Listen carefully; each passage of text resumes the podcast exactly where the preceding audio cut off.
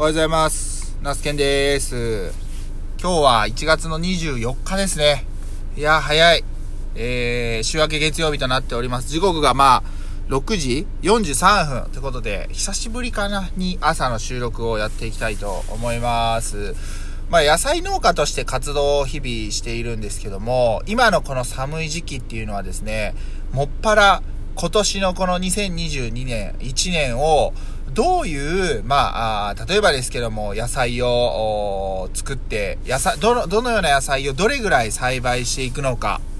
で、えっ、と、何品目かね、野菜を例えば作っている方、えー、小松菜、ほうれん草とかいう葉物野菜に加えて、例えばですけども、火砕類と言われるナス、トマト、キュウリ、ピーマンとかを作っている方は、どの野菜をどれぐらいの面積作っているか、ああとはそこにどれだけの労働力がかけれるかとか、まあ、いろいろこうね、あのー、日々、えー、そういったシミュレーションをね、えー、している時期かなというふうに思います。もちろんあの単単一のね、えー、野菜を作っている、トマトだけを作っている、イチゴだけを作っているという方は、あ今まさに、あのすでに収穫していると思うんですけども、まあまあ、あのね、えこれから、あ収穫量が増える中でどういうふうに乗り切っていこうか、今こういうトラブルが出てるんだけど、どう対処していこうかっていうのを考えている時期だと思います。で、僕自身もですね、えー、まあ、昨年初めて挑戦したあ焼き芋屋さんなんですけど、まあ、ありがたいことにね、えー、その原料であるさつまいもがもうほとんどない状態です。はい。もう本当にあの、あっても、あの、まあ、ちっちゃいやつとか、えー、これはもう自家用ですね、焼き芋には向かないなというような、ちょっとコーヒー飲まさせてもらいますね。あの、そういうサイサイズの芋しかないんで、まあね、やっぱり焼き芋やってみて、あまりにも小さすぎるさつまいもっていうのは、焼き芋には不向きだなと思ったんで、そういったところも踏まえて、えー、今年はどういった、あさつまいもの品種で、えー、作っていくのか。まあ昨日もずっと考えてたんですけど、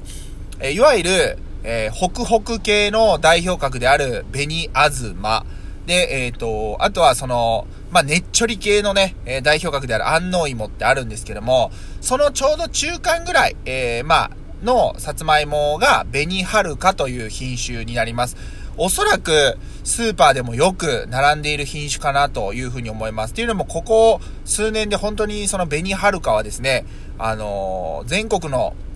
まあ、さつまいも農家さんで作って、えー、まあ、その、青果店さん、小売店さんにも並ぶようになりました。一応特徴としては、収穫したてはホクホク系、要は粉質って書くのかなあのー、なんですけども、それが、えー、いわゆる貯蔵をですね。まあ、10日から2週間ぐらいは、一定の温度を保って保存するんですけども、その期間中に、えー、さつまいもに含まれている澱粉が糖に変わって、それに伴って、粉質の食感から、えー、粘質、まあ、ちょっと少しねっちょりしたあ食味に変化するというのが特徴であります。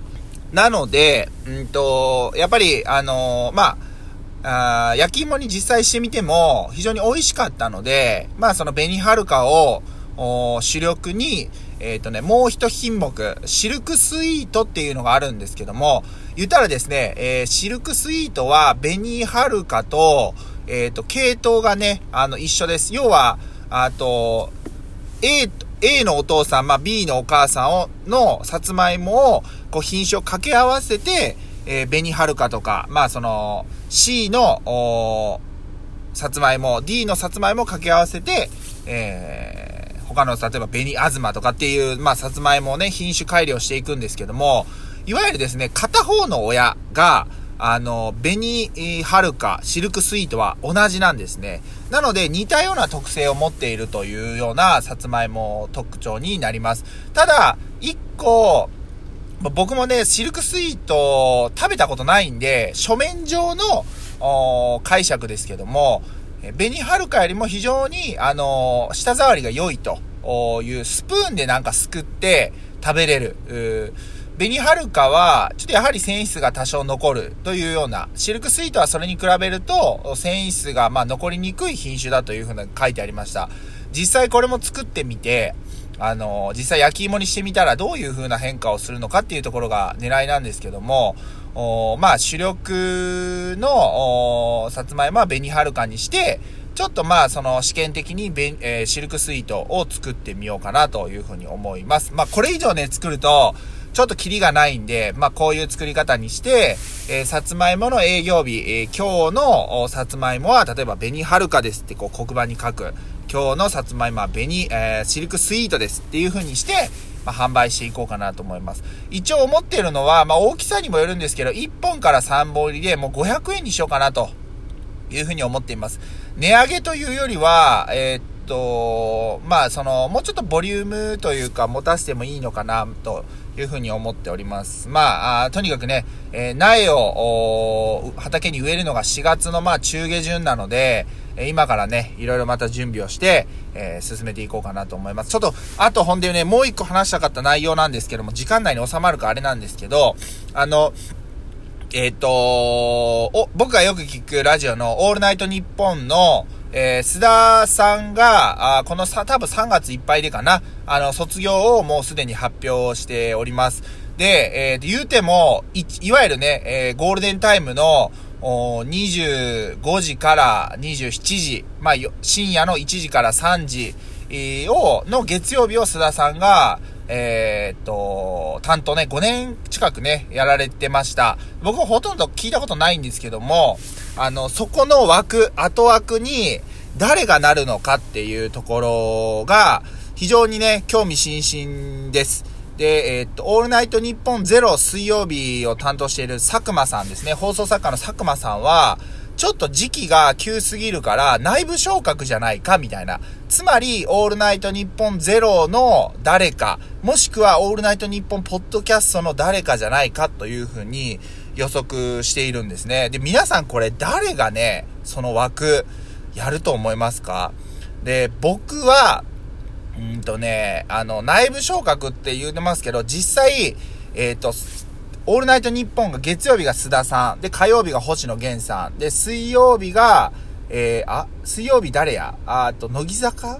さんかな？乃木坂さんかな？乃木坂さんもあれかな？で、木曜日が、えー、ナイナイさん。で、金曜日が、えー、霜降り明星。で、土曜日がオードリーという感じになってるんですけど、これ、えー、とね、言うたら、月曜日、まあ、俳優。で、火曜日も、まあ、俳優というか、まあ、俳優ですよね。で、えー、っと、水曜日がアイドル、木曜日芸人、芸人、金曜日芸人、土曜日芸人なんですよ。もう、もう7日のうちの3日が芸人枠なんですよね、言うたら。で、これで、僕、どう考えても月曜日が芸人になるっていうことは、これはちょっとくどすぎるんじゃないかというふうに思うわけですよ。で、えー、っと、オールナイトニッポンゼロの月曜日がファーストサマーウイカさん。で、火曜日が、えー、 Creepy Nuts。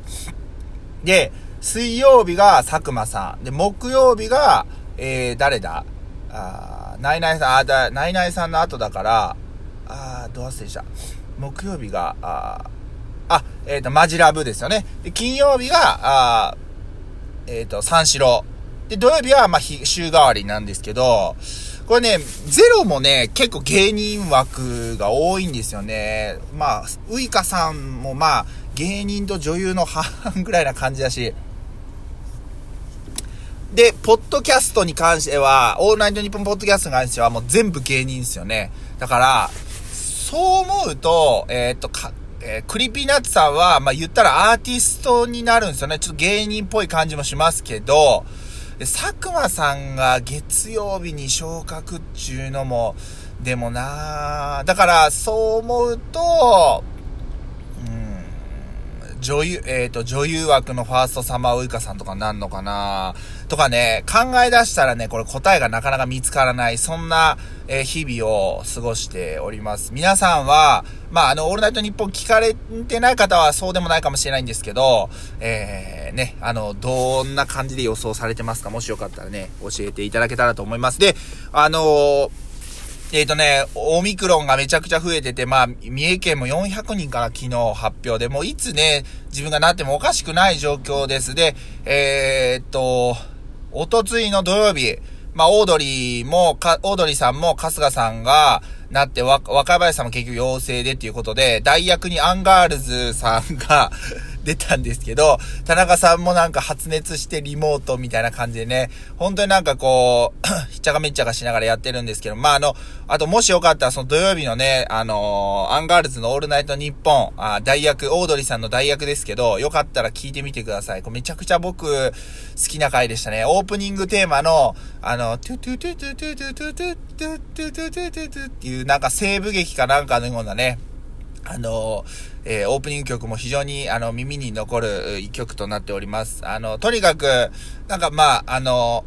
深く考えずに、なんか何かのついでに聞くと、結構ラジオっていいなというふうに思ったりしてます。ラジオ聞くぞって言って聞くっていうスタンスもまあもちろんいいんですけども、まあなんかの作業ついでに聞くっていうのもね、あのー、いいんじゃないのかなと思います。そういうラジオの使い方というか寄り添い方を、今週というかね、今日もやっていきたいなというふうに思っております。まあ、あいにく週始めね、雨スタートの4日市なんですけど、まあ多分もうちょっとしたら晴れてくる予報なんで、今日はね、ミニールハウスの中のナスたちに、あの、水やりをね、してあげたいなというふうに思っております。の前に、ちょっと人参を今からね、洗ってまいります。ではね、えー、ちょっとドタバタになりましたけども、今週も一週間、どうぞよろしくお願いします。では、以上、ナスケンがお届けしました。いってらっしゃい、気をつけて